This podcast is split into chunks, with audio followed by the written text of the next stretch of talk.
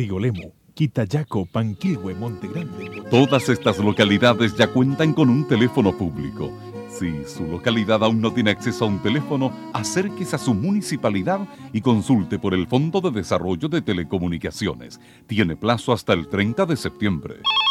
Aló, abuela. Juanito, ¿de dónde me estás llamando? Nos pusieron teléfono, abuela.